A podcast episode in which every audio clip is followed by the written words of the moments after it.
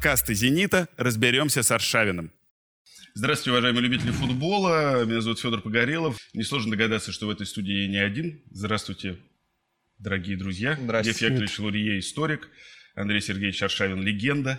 Э, И тут человек, который задает в этой студии э, острые вопросы. У нас сегодня вторая серия, она называется «Кубок СССР на пути к первому трофею».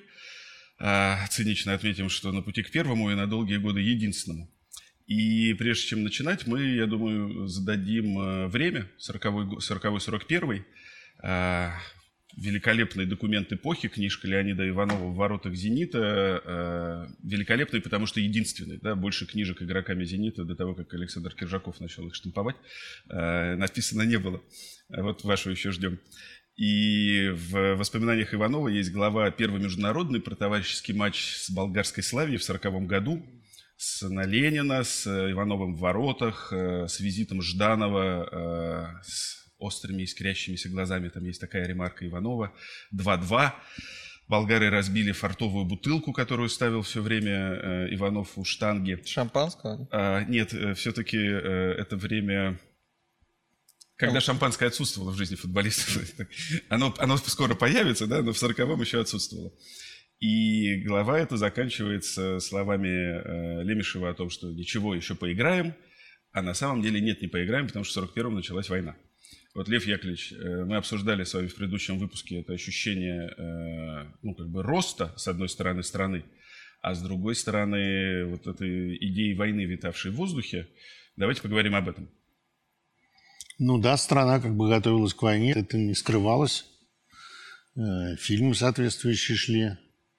И как бы э, там, не знаю, э, ну, вспомни Александра Невского, да, то есть было очевидно, что что-то впереди предстоит, и, как ни странно, большинство населения этому радовалось.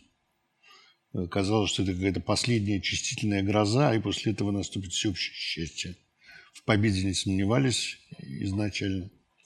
Вот. Ну и она пришла сначала таким грозным сполохом зимней войны, когда оказалось, что все не так просто, даже с маленькой Финляндией. А потом ну, 22 июня и всем, что последовало за этим. 8 июля немцы уже были в Пскове, и мы посчитали, что если бы они шли с такими же темпами, то они где-то э, часов через 12 были бы в Купчино. Что, в общем, они ехали на танках. Ну и с этого, собственно, все начинается. 22 июня запланировано две игры в Ленинграде. Даже в Москве у коллекционеров сохранилось два билета на этот матч. Что происходит с Ленинградом летом 41 года? Летом 41 года еще никто ничего не понимает. Еще детей, как известно, эвакуируют в сторону немцев. И многие семьи оказались отрезанными. Вот этот знаменитый детский лагерь немецкий, который в Вырице был организован, это те дети, которых послали, собственно, спасаться. Это разбомбленный эшелон и так далее. Никто не думал, что враг сможет подойти к Ленинграду с этой стороны. Укрепляли это в основном границу с Финляндией, Карельский укрепрайон. Но там был красногвардейский, красногвардейский это Гатчина. Но немцы, как известно, ударили по Новгороду от Луги, потом, и потом поехали, пошли по шоссейке до Чудова, и с вас, юго-востока замкнули кольцо. Так что можно сказать, что при несомненном героизме отдельных защитников, здесь даже и говорить нечего, до сентября месяца, даже я бы сказал так, до прибытия Жданова, ой, до прибытия Жукова, Жукова, да. да, где-то он э, в 12 сентября значит, приехал. Ситуация не контролировалась, было непонятно, что делать. Руководил, если я правильно помню, Северо-Западным фронтом Ворошилов, как раз до 8 числа. Да, Ворошилов, э, и ну, там ну, Ворошилов такая слегка комическая фигура, поэтому про него там рассказывают всякое, но я не могу сказать, чтобы другие командующие фронтами в это время Выделялись. Выделялись. Да. Ситуация была такая... э,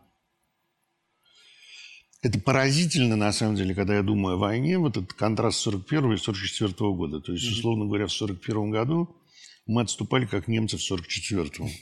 Но для этого должен был пройти какой-то период. Э, очень важный, потому что война – это великий сортировщик. И даже в советской тоталитарной системе, где ну, номенклатурная система устройства на работу, все-таки выдвигались лучшие. Угу. То есть, условно говоря, свобода некоторая появилась. И командир дивизии понимал, кого ему назначить комбатом. Ну, прежде чем вот это произошло, прежде чем появилась вот эта русская армия, которая в 45-м войдет в Берлин, ну, должно было пройти много страданий, я бы так сказал. Как меняется жизнь Ленинграда? То есть понятно, что игры 22 июня не сыграны. А, ну, я бы так сказал, нарастающий страх, конечно, идет. А, тут это очень важно. Я считаю, что это важно понять главам семей, условно говоря, мужчинам. Скажем, Дмитрий Сергеевич Лихачев покупает 2 литра рыбьего жира в последний момент перед закрытием аптек. Это спасает его семью. Угу. То есть, условно говоря, те действия, которые предпринимались э, в 41-м до, до октября, когда наступил реальный голод, определяли в некотором смысле, выживет или не выживет. Для нас, мне кажется, в нашем сюжете важен вопрос об отношении власти к футболу, футболистам. Да. Надо сказать, что в смысле эвакуации было принято следующее решение. А, Все крупное эвакуируется. То есть, условно говоря, если ты работаешь на Кировском заводе, то у тебя гораздо больше шанс оказаться в Челябинске, Челябинске да. а не умереть с голода. Mm-hmm. А если ты работаешь в какой-то маленькой артели, то хуже. Если ты работаешь в маленьком театре, театре мускомедии, то mm-hmm. ты останешься в городе. Если ты работаешь в Александринке, то ты эвакуируешься. Если ты Анна Андреевна Ахматова, пусть опальная, то за тобой пришлют самолет «Дуглас». Mm-hmm. И вот важно понять, что футболисты, и это свидетельствует популярности спорта, были признаны как бы важным государственным имуществом. И «Зенит» Переехал? А, сначала они получили бронь, то есть они не пошли на фронт. Угу. Это тоже важно понять, что э, начальство с Смольным должно было принимать чудовищное решение объективно о селекции. Кто выживает, кто, кто выживает, выживает, кто не выживает. Да, потому что 125 блокадных грамм – это смерть. Угу. Если нету чего-то, рыбьего жира. Ну, условного, да. Чего-то дополнительного. Да, дополнительного, да. А если это если ты военнослужащий, и если ты работаешь на крупном предприятии, то, в общем, шанс пережить блокадную зиму у тебя довольно большой. То есть на смерть, как-то не страшно говорить, были обречены дети. Если отец не работал в, вот на таком предприятии, старики, угу. домохозяйки, то есть вот... Иждивенцы. Иждивенцы, да. Угу. Вот. И это э, так было вплоть до второй половины января 1942 года, когда заработала дорога жизни, угу. и когда все-таки было принято решение об эвакуации, прежде всего, детей. Угу. Кто пережил вот этот период, тот, ну, более или менее спасся. резко повышались. Да. То есть это государственное имущество, и, видимо, власть уже считала, что футбол – это часть Э, так сказать, идеологии. Это тот праздник, который могут получить э, советские трудящиеся и воины Красной Армии, и поэтому нужно как-то бережливо к этому имуществу относиться. Угу. «Зенит» подходил к войне обаятельной командой, э, которую возглавил Константин Лемешев. Пришло точное усиление в лице Пеки Дементьева. И при этом, что, что это вот тот случай, когда история не дала возможности увидеть команду, да, потому что э, летом 41 года «Зенит» переводится из-под патронажа Ленинградского металлического завода под патронаж Государственного оптико-механического завода ГОМС, будущее ЛАМО. И поскольку ЛМЗ оборонный завод его не эвакуирует, э, собственно, решение о переводе э, под другой патронаж было связано с необходимостью эвакуировать команду. ГОМС эвакуировали в село Дербышки, Э, как я понимаю, сейчас район Казани уже, э, это вот э, сердце Татарстана. В воспоминаниях Иванова есть слова о том, что они работают на заводе, но, насколько я понимаю, это скорее художественное преувеличение. Да, это, конечно, художественное преувеличение. То есть это вот такой стыдливо полупрофессиональный статус, который был у футболистов, ну, вплоть до времени Андрея Сергеевича примерно – он э, тогда уже появился. Mm-hmm. То есть они были подвешены, но, в общем, их задача заключалась в том, чтобы тренироваться, чтобы радовать народ. Мгм. Так они тренировались там, и чемпионаты же, я так понимаю, все прекратили. Они сразу, во-первых, прекратились вот 22 числа, 22 июня, как Да, налет да, случился. да, да, все, да, все да. прекратилось. Да. Да. вообще жизнь, как я понимаю. Нет, ну что-то не прекратилось, скажем, э, театры не прекратились, э, э, м, не все было эвакуировано, но футбол, футбол был, был прекращен как вот официальный чемпионат. То есть это не значило, что э, комдив не мог с другим комдивом договориться, чтобы Не, ну понятно, команды все сыграли. перешло на любительский, Любительский уровень, уровень, да. просто товарищеские матчи для поддержания так или иначе да. формы и жизни. Да. И насколько я понимаю, ребята, которых эвакуировали в Казани, тоже есть в воспоминаниях, э, на самолетах отправлялись играть в товарищ- товарищеские матчи в те регионы, куда эвакуировалось большинство ленинградцев. Для того, чтобы как раз эту э, положительную эмоцию принести через игру. Да. Хорошо. Очевидным образом, э, главное военное событие для «Зенита» – это розыгрыш Кубка 44 года. И здесь, конечно, есть смысл обратить внимание на то, что «Зенит» ни в коем случае не был фаворитом э, в розыгрыше этого трофея. Ну, А как вообще тогда это все возобновилось? Значит, если соревнования были прерваны, когда их возобновили? Именно Э, в 44 В году? 1944 году, при этом без чемпионата, было принято решение провести именно Только розыгрыш Кубок. Кубка. только кубок, да. Да. А, Ну, здесь важно сказать, что ну, ты упомянул, да, что на матче с болгарами сидит Жданов. Да. На матче Динамо Тбилиси сидит Берия, да? А потом на матче с Динамо Москва, потому что это его клуб, да? Главное «Динамо». Да, маршалы ходят на ЦДК. ЦДК, да. Украинское руководство ходит на Динамо Киев. И то, что Жданов, сидящий на стадионе, это и есть некоторая, так сказать, э, поддержка, да, то есть это вот часть этой клиентелы. Положение Жданова э, в 1941 году было не очень хорошим, потому что Жданов был э, ну, главным сторонником заключения договора о ненападении с Германией в Политбюро. А, И когда, значит, Гитлер в некотором смысле обманул Сталина, то Жданову было велено из Сочи, где он отдыхал, не залетая в Москву, вернуться в Ленинград. То есть он не вошел в состав э, этого самого ну, военного правительства, э, не стал уполномоченным. И вся его судьба была связана с тем, что получится с Ленинградом. Мгм. Сталин-то вообще предполагал, не предполагал, но допускал такую возможность, Ленинград придется сдать. Это не то, чтобы он хотел сдать Ленинград, но он понимал, что Киев Что сдали, Минск выбора. сдали, да, может быть. Вот. И, конечно, то, что э, Жданов, Кузнецов и прочее блокадное руководство, ну, что называется, Сталин же был подозрительный человек, не сдались, не капитулировали, э, без его пригляда управились городом и в конце концов в 43-м прорвали блокаду, а в 44-м страшно подня, подняло э, Авторитет. авторитет да. Мгм. Там есть два постановления уникальных 44 года. Это постановление о возвращении дореволюционных имен улицам, что ни в одном городе не было. То есть проспект 25 октября Стал Невским. снова стал Невским, площадь Урицкого, Дворцовой. Володарского, Исаакиевской и так далее. И постановление о полном восстановлении Петергофа и Царского села, как, как известно, в пыль стертых. Такого вообще не восстанавливали. Вот. Жданов становится вторым человеком в государстве уже в 1944 году, переводится в Москву, становится членом Политбюро, секретарем ЦК. И, конечно, «Зенит» получает, там, хотим мы это или нет, но он получает... Ресурс? Да, получает, да, этот силовой ресурс, да. И это важно, конечно. Мгм. При этом, там, забегая вперед, очевидным образом, на протяжении десятилетий «Зенит» э, был командой, не обласканной э, любовью Ну, Мы власти. об это, к этому еще подойдем. Но вот 44 год – это э, возобновляется строительство метро в 45-м, парки Победы в 45-м, э, значит, достраивается Московский проспект.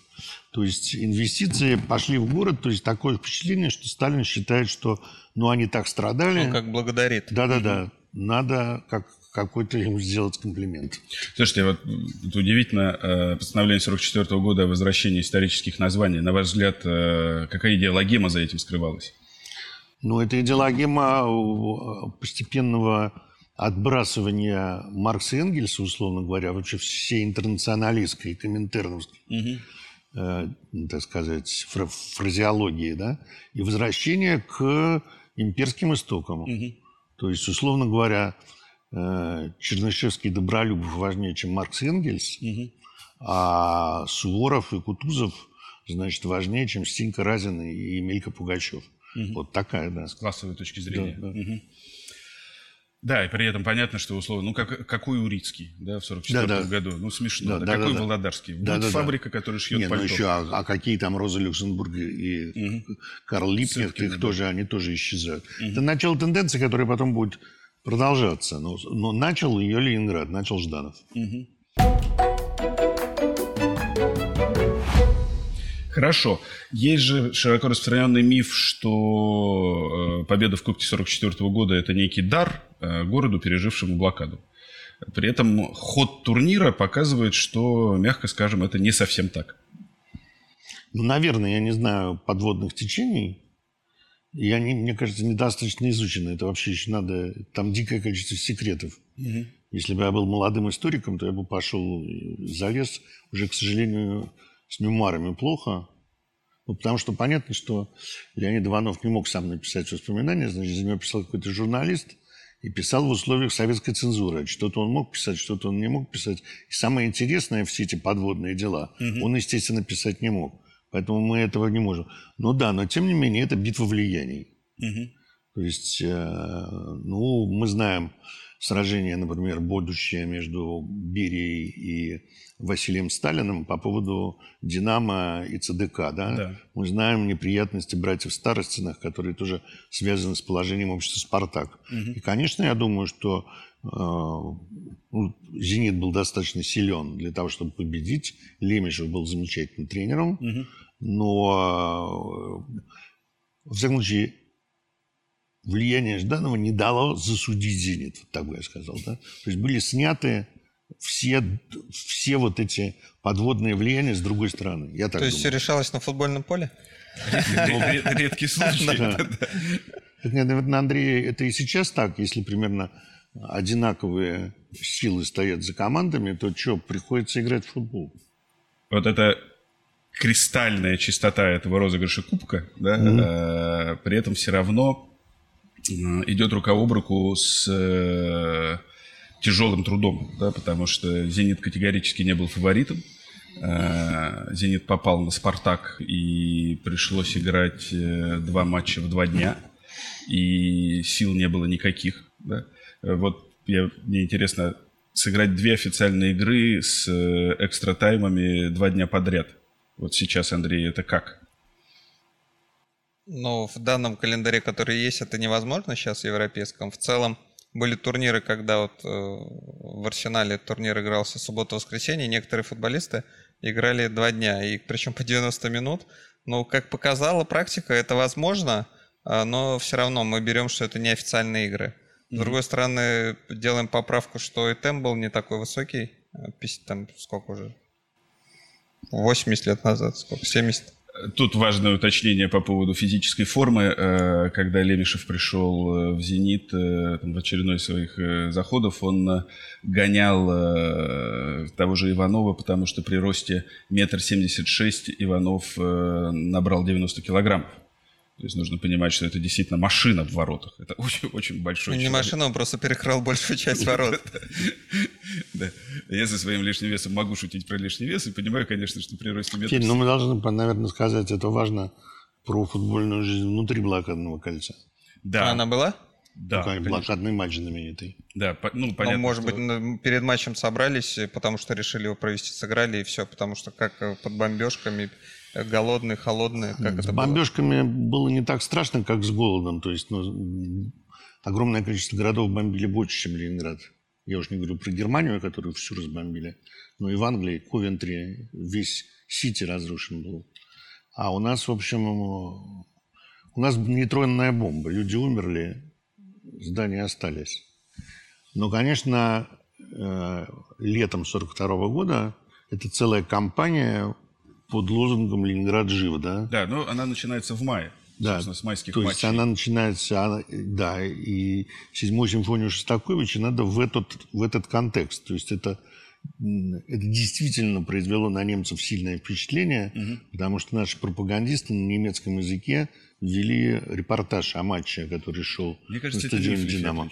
Нет, абсолютно не миф. Угу. Это как раз так и сделано было. Это для этого и было сделано. Понятно, что это агитка. Да. да. Понятно, что все эти праздники спорта и эстафеты городские, они были проведены для того, чтобы показать, что город пережил блокадную зиму.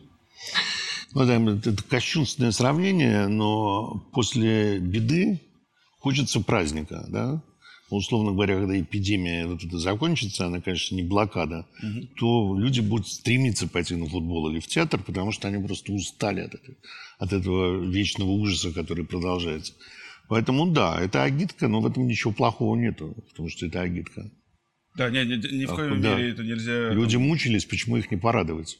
Это безоценочная да. история, да, то есть есть э, несомненные элементы ведения пропагандистской деятельности в условиях. Это любопытно, войны. что это футболисты, которых не эвакуировали. Например, Виктора Набутова не эвакуировали. Да, он воевал. Он был, он, да, был реально командиром катера на Балтийском флоте. Вот, вот их подсобрали, угу.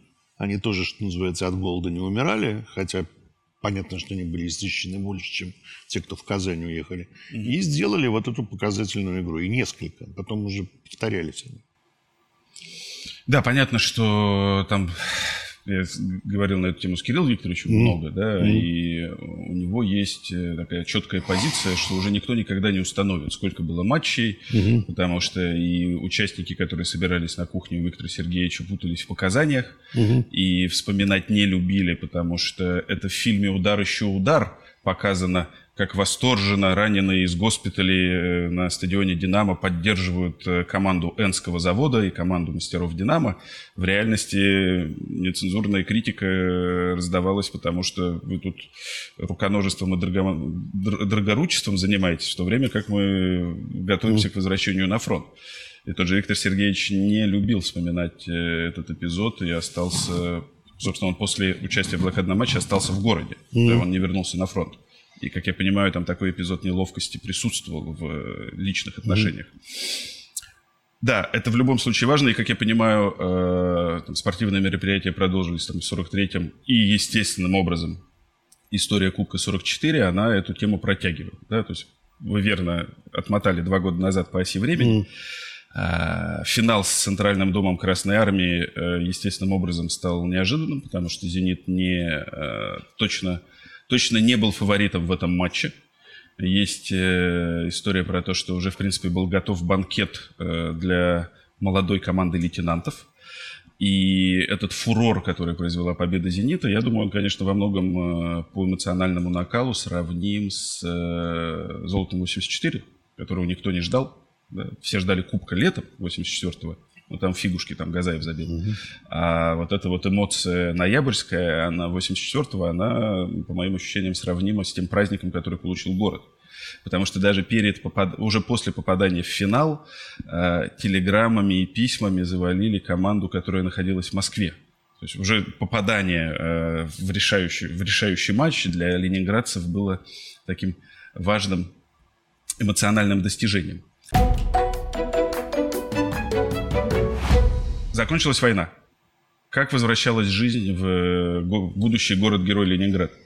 Медленно возвращалась, потому что как трудно было эвакуироваться, так трудно было вернуться. Для этого надо было, чтобы тебя предприятие высвистило. Люди возвращались, оказывалось, что их жилплощадь занята. Угу. Или ее нету, в принципе. Да. да. Потому что произошло великое переселение народов. Ну, скажем, во время блокады все, кто жил на верхних этажах, спускались постепенно на нижние, потому что там или было пусто, или вымирали. Угу. А лифты-то не работали. Да, попробуй воду на шестой этаж угу. затащи. Ну, естественно, там сожженная мебель, э, книжки, если они оставались. Вот. Ну, а вплоть до 1949 года Ленинград был на подъеме. Угу. И э, вот этого ощущения провинциальности не было э, Ленинграда. То есть Конечно, он уже уступал Москве, но как бы Россия действительно была таким двуглавым орлом, который летел на этих двух крыльях угу. в Москве и Ленинграде, и этот баланс соблюдался. А, огромное количество ленинградцев перешло в Москву на руководящие должности, не оставляя, так сказать, заботами Ленинград. А, здесь были еще вполне мировые звезды, типа Шостаковича, той же самой Анны Андреевны Ахматовой, а, Зощенко, еще не запрещенных. Так что вот 49-й это есть некая, некая грань. И сколько я понимаю по истории «Зенита», то, что я почитал, да, они, конечно, не получали медали, но это какие-то были приличные места у Лемешева. То есть они боролись, на самом деле, команда боролась за медали вплоть до последних туров, да? Да, да, там, собственно, у Иванова это есть, что они это тоже важное последствие выигрыша Кубка 44 года, потому что понятно, что до войны главная городская команда это не команда ЛМЗ, это команда mm, Динамо. Динамо. Да? А, и как раз вот этот твист, он, э, ну, естественно, болеют за победителя, это не новость. Mm. И трофей, который появился у «Зенита», медленно симпатии горожан перевел со стороны «Динамо» на сторону «Зенита». Понятно, там потом расформирование «Динамо» не пошло на пользу трудовому коллективу. Но как раз э, вот эту первую послевоенную пятилетку «Зенит» становится главной городской командой. Это тоже такое... Это веха. И параллельно же достраивается стадион имени Кирова. Это тоже такое важное городское событие. Ну да, но вот э, со стадионом имени Кирова, э, стадион имени Кирова, его, то, что его снесли, при том, что тот стадион, который построили, мне страшно нравится. Угу. Но стадион имени Кирова все-таки это был шедевр архитектуры сталинской. Это правда. Потрясающий совершенно.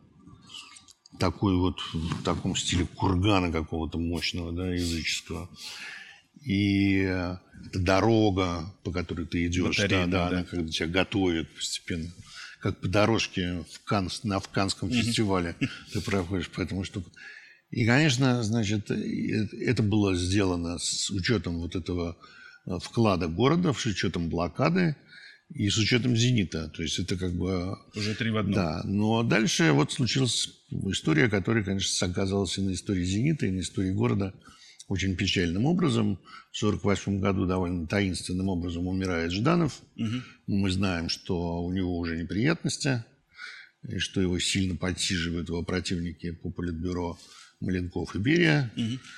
И что Сталин тоже считает, что ленинградцев, ленинградцы слишком тесно связаны, что это клан, что возможен заговор, он был человек. А в 49-м просто все ленинградское начальство ликвидирует, да, происходит ленинградское дело. И уже следующие начальники, это не то, что это было решено, что и «Зенит» пускай проигрывают, а просто следующие ленинградские начальники понимали, что не надо выделяться. Да, не надо, не надо, значит, вот это самое, вступать в интриги, угу. спорить там с первыми секретарями Украины и Грузии, с начальниками э, там МГБ, КГБ и большими маршалами. Угу. А Босниям футбол, и футбол, так сказать, часть такой вот э, культурной жизни трудящихся, которую мы как должны поддерживать. Поэтому это был единственный клуб, такого уровня, с такого города, без патроната. Угу. И особенности отношения ленинградцев к «Зениту» обидно, досадно, ну ладно, ладно, ладно. Это вот такая любовь, как вот любит э, ребенка, у которого ну, какой-то недостаток э, с детства, да? Угу. Еще больше любит в некотором смысле, да? Картавит. Да вот мы будем болеть за эту нашу родную команду, угу. хотя, значит, она проигрывает, никогда, значит, барахтается где-то. Но это, вот эта любовь к Ленинграду, она может выражаться только таким образом. Угу. И вот мы эту любовь будем сохранять. Прекрасно. Мне кажется, это замечательная точка. Э, спасибо, Лев Яковлевич. Спасибо, Андрей Сергеевич.